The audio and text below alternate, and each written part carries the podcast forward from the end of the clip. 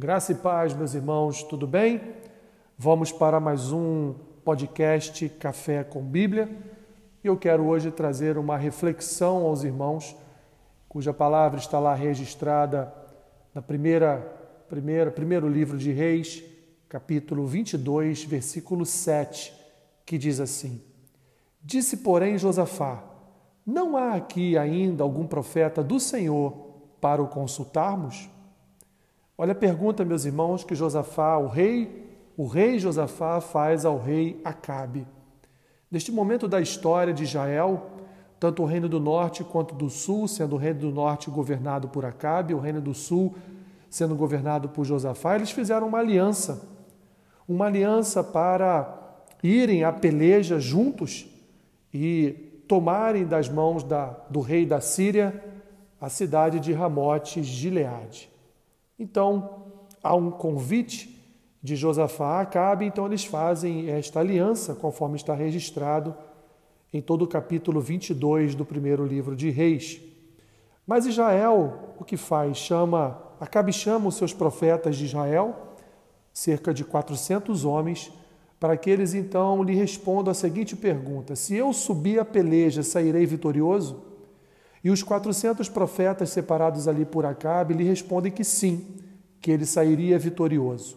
Então chegamos na parte do texto em que Josafá olha para aqueles profetas e sente no seu coração o desejo de chamar um profeta do Senhor, ou seja, um profeta que não tivesse um compromisso de serviço a Acabe, não tivesse proximidade com Acabe. Então pergunta a Acabe: não há, não há aqui nenhum profeta Nenhum profeta do Senhor, Acabe, que a gente possa consultar para ver o que o Senhor quer com esta luta, com esta peleja. Então Acabe responde a Josafá: sim, há sim um profeta do Senhor, há sim a quem podemos consultar, um homem do Senhor. O único problema é que este homem vive me aborrecendo, porque este homem nunca fala o que é bom de mim, sempre profetiza o mal para a minha vida. Esse homem era Micaías. Micaías é chamado e indignado pelo convite, porque ele de antemão já sabia que qualquer oráculo de Deus para Acabe, porque Acabe era um rei mau, era um rei perverso, seria, portanto, um oráculo, uma profecia maldita, seria uma, uma palavra má para Acabe. Ainda assim, ele se coloca diante de Acabe e então Acabe faz a pergunta a ele: Como será a peleja? Sairemos vitoriosos? E então Micaías repete aquilo que os profetas de Israel haviam dito para, para Acabe e Josafá. Sim, o Senhor, rei, sairá vitorioso. Mas Acabe, vendo nitidamente ali que aquela profecia não correspondia verdadeiramente com o que Micaías pensava, ele então insta o profeta a dizer a verdade. E o profeta então diz a ele: certamente, dentro de uma visão que Deus deu a ele, ele então profetiza a derrota, e não só a derrota, mas profetiza também a morte de Acabe. Acabe então vira para Josafá e diz: Eu não te disse que este homem só fala só fala coisas ruins a meu respeito, esse homem não tem uma profecia boa ao meu respeito, então ele manda que Micaías vá embora. Não ouve os oráculos de Micaías, que Micaías recebeu do Senhor e entregou a ele então sai a peleja. O resultado disso é, de fato, a derrota, e não só a derrota, mas também a morte do rei, do rei Acabe. Meus irmãos, por que, que eu estou aqui e, e trouxe é, uma, um contexto desta história para que os irmãos entendam? Eu quero falar para os irmãos a respeito da dificuldade que as pessoas têm de ouvir a verdade.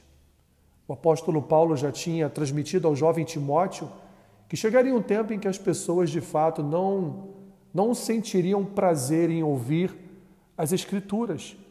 Elas teriam comichões nos seus ouvidos, elas tampariam seus ouvidos à palavra do Senhor. E vivemos um tempo, um tempo muito parecido com o tempo de Acabe, muito parecido, na verdade, com, com o caráter de Acabe Pessoas não querem ouvir a verdade.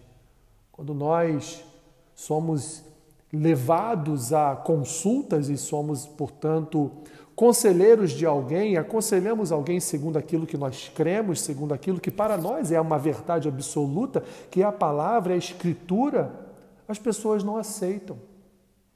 As pessoas não compreendem que, por mais dura que a palavra seja, é uma palavra para abençoar a vida daquela pessoa. E até mesmo em determinadas situações, livrar aquela pessoa da morte ou de uma situação, uma circunstância, uma tribulação que pode vir sobre a vida dela. Deus nos oferece, através da Sua palavra, palavras de conselho para vidas que estão passando por situações de conflito, por situações pecaminosas, por situações de tribulação, mas, meus irmãos, infelizmente, vivemos numa sociedade que não suporta ouvir a verdade. Então, nós não podemos, e olhamos aqui para o exemplo do profeta Micaías, nós não podemos, meus irmãos, entrar no jogo da mentira deste mundo, porque a palavra habita em nós. A igreja é portadora da verdade para este mundo. Nós somos portadores, meus irmãos, da palavra da verdade para as pessoas. E nós não podemos desviar o nosso coração de proclamar essas verdades. Verdades essas esculpidas não só num livro chamado Bíblia, mas verdades essas esculpidas já no nosso coração, porque a palavra de Deus habita em nós. Portanto, meus queridos irmãos, não se furtem de falar a verdade. Ainda que as pessoas não aceitem, ainda que elas não queiram ouvir a verdade, transmita a verdade do Senhor em amor, em graça, em misericórdia, em piedade, mas não deixe de lado a proclamação da verdade bíblica. Micaías era, como diz aqui a palavra, um profeta do Senhor. Portanto, ele tinha em seu coração uma palavra do Senhor para Acabe, uma palavra do Senhor para Josafá. A palavra do Senhor é sempre má para Acabe, porque Acabe era um homem mau. Era um homem que não andou, não andava nos caminhos do Senhor.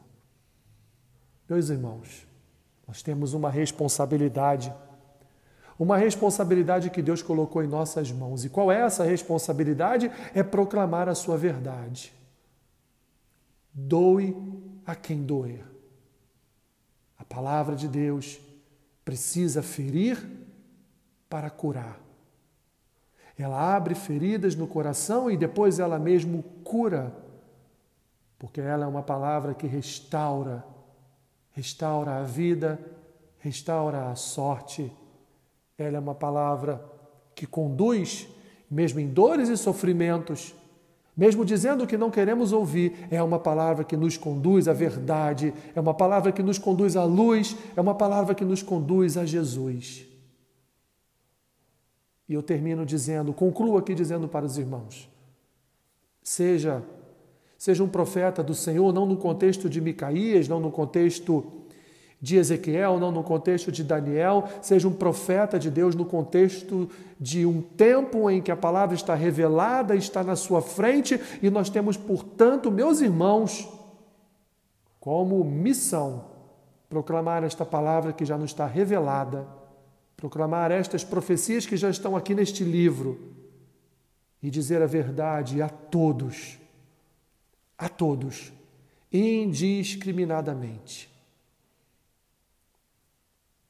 É a palavra que eu tenho para os irmãos neste dia.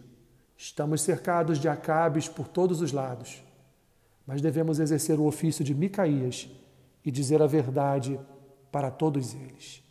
Senhor, assim como Paulo instou Timóteo a ter coragem, exortou o jovem pastor a ser fiel às Escrituras, eu aqui também, Senhor, te peço, ó Pai, que aqueles que estão ouvindo esta palavra possam também ser encorajados a manifestarem, Senhor, a tua graça através da tua palavra, falando sempre a verdade em amor, em graça, em misericórdia, em bondade, para que a tua palavra entre no coração do pecador e ali ela faça toda a sua obra.